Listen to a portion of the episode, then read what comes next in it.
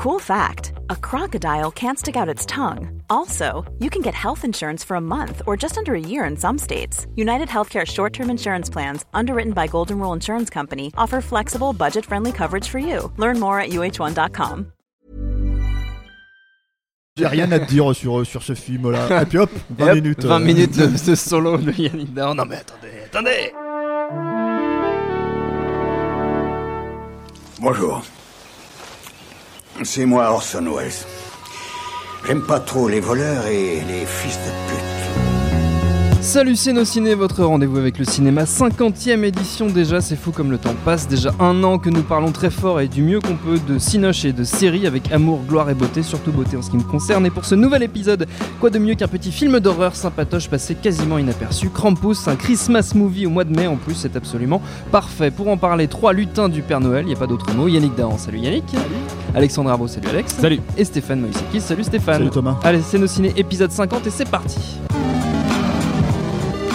Monde de merde. Pourquoi il a dit ça? C'est ce que je veux savoir. Krampus est signé Michael Dougherty, ça nous raconte un Noël qui tourne mal quand le jeune Max décide de bouder les fêtes pour éviter d'affronter sa famille qui se met sur la gueule, sauf que ce faux bon aux traditions va hériter un personnage qu'il vaut mieux ne pas trop gonfler, Krampus, un vieux démon, le pendant horrifique du Père Noël, oui je prononce Krampus comme euh, à la bretonne mais c'est pas grave, qui va leur coller une misère de tous les diables, c'est assez sanglant et plutôt jouissif et malin, au casting pas beaucoup de visages connus si ce n'est ceux d'Adam Scott de Parks and Recreation et de Tony Collette. He and his helpers did not come to give, but to take.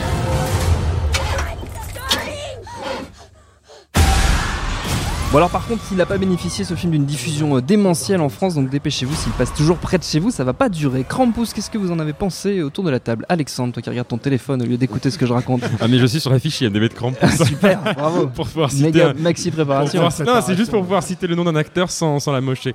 Euh, mais je de Fargo. non, oui, ah c'est vrai Parce qu'il y a la meuf de la saison 2 de Fargo quand même. Ah oui, c'est vrai, oui, Elle est excellente cette Exact, actrice. exact. Euh, mais non, c'est c'est un autre nom que je cherchais, mais on en parlera tout à l'heure. Euh, Krampus, bah écoute, c'est un peu décevant de l'avoir découvert euh, effectivement euh, au mois de mai, même si on a quand même eu euh, des températures hivernales. Euh, non, mais ça, c'est quand même un. un- Ça un commence fort. Ça commence fort. Ça commence fort. Attention, premier sur les premier sur les ragots du temps.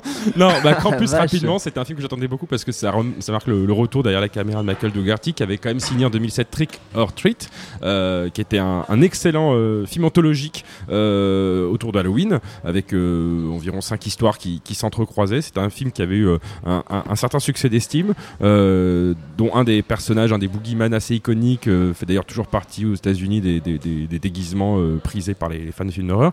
Euh, et donc là, ben, presque dix ans plus tard, euh, retour aux affaires avec un film qui est euh, classé euh, PG-13 comme on dit. Donc c'est pas, c'est un film qui est censé euh, être euh, tout public, en tout cas pour les, les- jeunes ados peuvent y aller.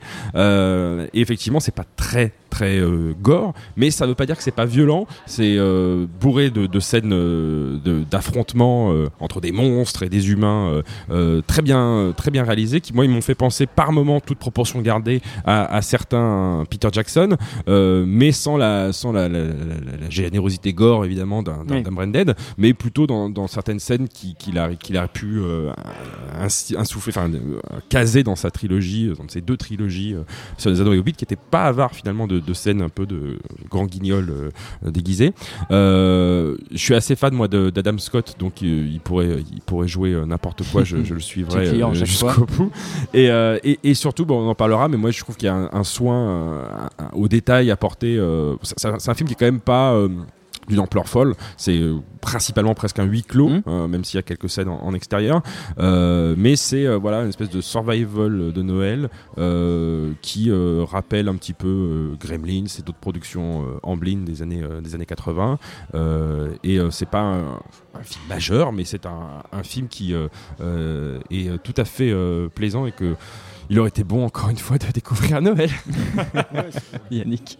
Ouais, ouais, non, c'est- vrai. Alors, le côté Grimwitz, moi, il y, a- y une facture dans le, dans, dans le film qui est, euh, qui est super intéressante et qui évoque effectivement des Joe Dante, mais pas que. Moi, ça m'a fait penser aussi à Rare Exports, qui, qui était euh, Père Noël Origine, je crois, en français.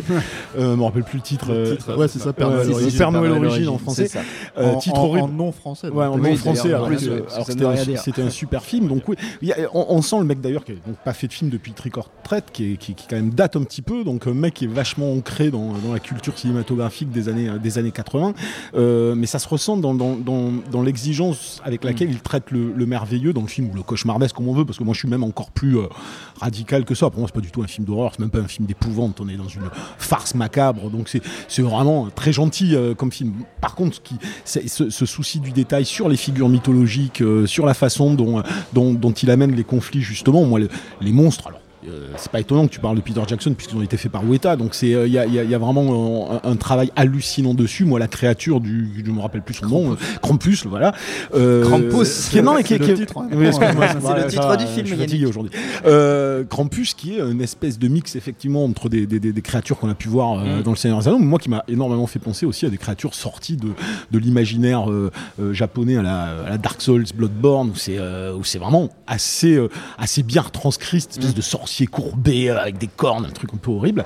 Après, le film, il est, il est, il est clairement coupé en deux. C'est pour ça que moi, euh, je parle plus de farce macabre parce que ce qui m'a plu dedans, étonnamment, c'est euh, c'est peut-être plus la première partie du film que la, que la seconde. La seconde étant le survival à proprement parler avec les affrontements famille, avec, avec les créatures. Mais effectivement, la, la façon dont il peint la, la, la, famille dysfonctionnelle, alors, de mmh. manière ouvertement outrancière, mais, mais c'est une gestion en mise en scène de, une, de la scénographie qui est quand même super étonnante. Il a, a une dizaine de persos, ça passe avec une fluidité incroyable. Chaque dialogue est hyper juste, dit une information sur chaque personnage.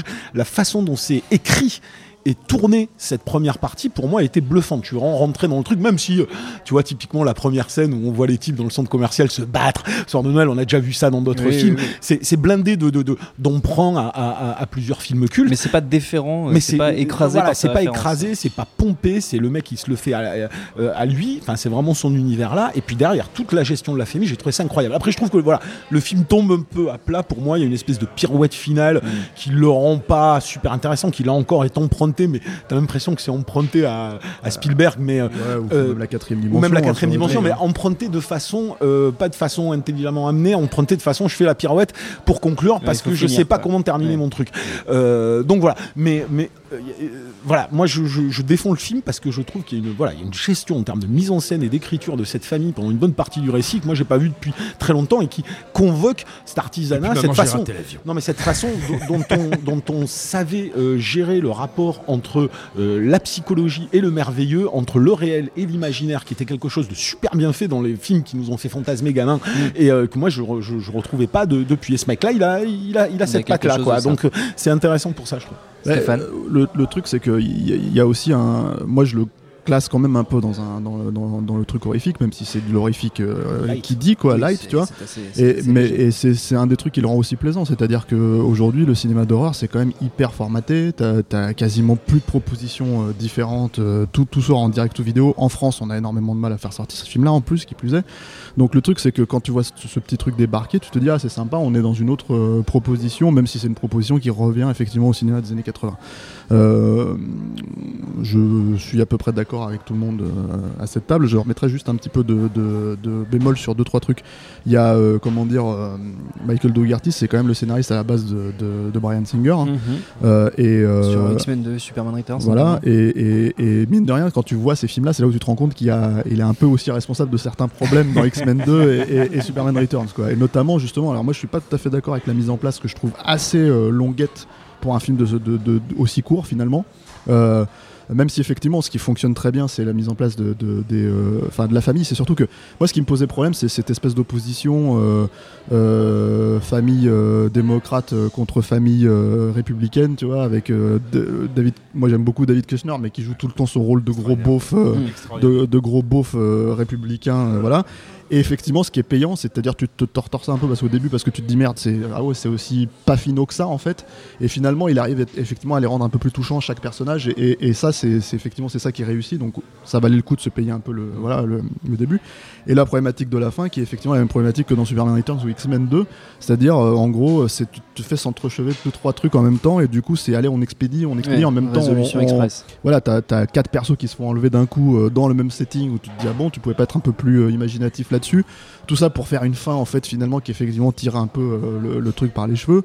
Euh, Et voilà, donc le, le- le problème c'est que cette famille elle fonctionne. Le gosse par exemple au milieu qui est censé être ton vecteur, il fonctionne pas trop. Moi je trouve que c'est ça le problème, c'est que c'est que du coup tu te dis bon bah euh, en fait je ne m'attache pas à lui. En fait c'est juste une- un, un truc pour lancer l'idée que euh, il voudrait Ouais, que sa pas- il est famille pas se. amené- Il est voilà. pas amené jusqu'au bout ce perso. Voilà, donc le truc que- le personnage de la grand-mère est, est quand même. euh, déjà, le, le simple fait d'entendre parler allemand dans un film d'horreur américain, c'est assez rigolo. et, et- et- Et, et je la trouve hyper. euh, Enfin, sa présence à chaque scène, chaque plan dans lequel elle apparaît, qu'elle soit contre la cheminée ou en train de, de- de- de couper des trucs dans la cuisine, euh, je trouve qu'elle amène quelque chose qui. euh, Et puis, il y a aussi cette scène-là qui concerne son personnage de, de voilà, flashback. de- flashback, qui est un petit plaisir aussi au milieu Ouais. du film, où même si en encore une fois ça a déjà été fait, c'est fait en animation euh, image par image, et c'est assez, assez joli, assez chouette, tu vois. Et, et tu te dis, tiens, c'est pas, juste, enfin, pas justifié, c'est juste un petit bout de narration comme ça, où on te dit, voilà, et, et c'est plaisant à voir, c'est joli. encore une fois, enfin, t'as vu ça dans, par exemple. Euh, Hellboy 2, tu Oui, vois, bah, au Hellboy début, 2, l'ouverture d'Hellboy j'allais 2, euh, voilà. Et, mais le truc, c'est que dans Hellboy 2, en plus, c'est justifié pour le coup, narrativement. Là, ça l'est pas, mais ça fonctionne. C'est euh, chouette. Tout ça voilà. traduit quand même la- la- le- l'amour du réel pour le conte, pour le merveilleux, pour la façon dont il a été retranscrit d'une certaine manière à une époque. Donc effectivement, il y a une forme de déférence par rapport à un cinéma ou alors un fantasme comme on veut, de retrouver quelque chose, mais il- Là-dessus, il n'y a aucune prétention, ça, ça cède jamais à des facilités et euh, il y, a- y a quand même une exigence en termes de fabrication là-dessus, euh, qui pour moi mérite le respect. Après, Oui, avec oui, oui, c'est- toutes les problématiques qu'il y a, qu'il y a autour, hein, d'accord. Krampus, c'est au cinéma depuis le 4 mai, sans doute plus pour très longtemps, mais ce sera sans doute rattrapable sous peu en DVD, en Blu-ray et même en VOD, qui sait, on peut toujours rêver. Pour terminer, comme toujours, les recommandations de notre sémillante équipe. Est-ce qu'au bout de 50 épisodes, Yannick Dahan a enfin compris qu'il en fallait une à chaque fois? Non, Eh mais, ben non, il mais a je pas vais- non, pensé. mais du, du coup, je vais conseiller très rapidement parce que je l'ai pas en tête, je l'ai pas revu depuis un petit moment. Mais le, le Rare Export dont je parlais, le Ouais. Père Noël Origine, qui est un, un- un petit film passé un peu inaperçu en France et, euh, et qui était pareil, une façon de retravailler sur ce conte avec, en plus, euh, à travers une famille dysfonctionnelle aussi, et probablement bien plus noire d'ailleurs dans le Oui. dans le traitement de la famille que ne l'est euh, Krampus. Et donc euh, vachement audacieux, vachement intéressant, très Spielbergien dans l'âme. Si vous aimez les Et- bites de vieux, là, vous allez être Voilà, c'est ça. C'est ça. Et puis, mais, mais vraiment avec, euh, avec, euh, avec un, un- un amour du cinoche de Spielberg qui transparaissait dans, dans chaque image. hein. Il y a même, ça, ça fait partie des types dont on a dit, euh, c'est presque un héritier du bonhomme. Ouais, Et, euh, et c'était sans prétention, petit film, mais vraiment brillant. Quoi. Donc je le conseille. Voilà. Alexandre. Euh, alors moi, comme euh, Stéphane l'a cité, il y a David Kushner dans le, dans le casting de Krampus. David Kushner, ce nom ne vous dit peut-être pas grand-chose, mais sa tête, si vous le voyez, forcément, ça veut dire quelque chose. Il fait notamment partie de la bande de journalistes bracassés euh, aux côtés de Will Ferrell dans les deux euh, Encore Man. Il joue dans plein de films, dans plein de séries américaines. C'est un mec très drôle. Et euh, je, je sais pas pourquoi, mais si je devais tirer un film de sa longue filmographie, euh, je choisirais sans doute peut-être l'un des plus mauvais, mais en même temps, dans lequel il a la scène la plus drôle qu'il a jamais faite, c'est Piranha 3DD, la suite direct to VOD de Piranha 3D d'Alexandre Mais il n'y a que toi qui as vu ça. Euh, avec David Hasselhoff dedans qui joue son propre rôle et Kushner joue le rôle du boss véreux euh, de, la, de la base nautique où le, le drame l'action se passe et il a une scène de mort qui est un espèce de grand guignol gore débile euh, qui me fait encore mourir de rire Euh, spoiler il y a des gros nichons dedans Voilà. C'était ca- C'était capillotracté, mais c'est intéressant quand même.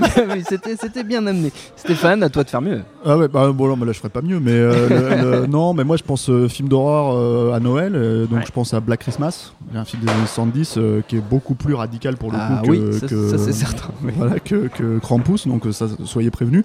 Euh, et c'est en fait c'est une sororité, c'est ça? En français Euh, euh, oui, c'est ça, oui. Ouais. Oui. Une fraternité de sororité, je sais pas, de comment dire, euh, de jeunes filles qui se font agresser par par je vais pas le dire, spoiler. Non, bah non, c'est- tu peux pas trop t'avancer dans Voilà, l'histoire. et c'est euh, c'est un film qui 40 ans après tient encore euh, quand même assez euh, le coup assez sur le solide, côté ouais. malsain quoi. Je crois que c'est réalisé par Bob Clark euh, qui a pas qui a pas brillé sur d'autres trucs à mon sens quoi. Avec Keir Dullea de 2001 quand même, Margot Kidder, John Saxon voilà donc c'est assez un petit classique de l'horreur qui est pas aussi connu que- qu'il devrait l'être quoi. Euh, accessoirement son remake euh, qui a été fait en 2005 2006, 2006 euh, et, euh, et pas trop trop mal aussi, il est meilleur que sa réputation Oui. ne le ne le, ne le quoi, laisse pas euh, son titre? Black Christmas. Pareil. Black Ouais, Christmas. ouais. Et Ouais. euh, c'était produit par les Weinstein, euh, mais c'est pareil, ça avait été. C'est un gros problème aux États-Unis, hein, les comédies de, enfin les films d'horreur de Noël, pardon. C'est euh, c'est un truc qui, euh, qui pose problème. hein. Là, en l'occurrence, sur Krampus, euh, si j'ai bien compris. L'idée de le faire en PG-13, c'était vraiment la raison pour laquelle il- le film a été financé à 15 millions de, de- de dollars, ce qui est pas grand chose. Hein. Euh, mais c'est parce que en gros euh, Noël c'est sacré. sacré. Voilà, oui. donc euh, voilà. Donc Black Christmas. Oui, Bob Clark, effectivement. Voilà, je, je sais pas si c'est sorti en DVD par contre en Blu-ray chez nous. je pense que ça doit être oui, il me semble qu'il y avait Voilà. eu une, une réédition tout à fait correcte. Et donc c'est conseillé par Stéphane. Merci beaucoup à tous les trois. Notre temps est écoulé. Merci à Jules à la technique. Merci autant que pour l'accueil. Prochain nos ciné version longue, on parlera de Sisters, nouvelle comédie US mettant en scène deux de nos chouchoutes, Amy Poehler et Tyne Fey, mais un peu pour Raph quand même. D'ici là, on se retrouve comme toujours sur nosciné.com, notre petit site où sont consciencieusement rangées toutes nos émissions. Un an de pur bonheur et ça va continuer. Laissez-nous des petits messages sur les réseaux sociaux de votre choix. Ça nous fait toujours chaud au cœur de savoir que vous nous écoutez. On rappelle que Nos Ciné, c'est un podcast du réseau Binge Audio à retrouver aussi sur binge.audio. Et en attendant, on vous dit à très vite. Salut à tous, c'est Jean Z. No Game, le podcast jeux vidéo, c'est tous les mercredis sur iTunes, SoundCloud, Deezer, YouTube, Facebook et Twitter. À la semaine prochaine.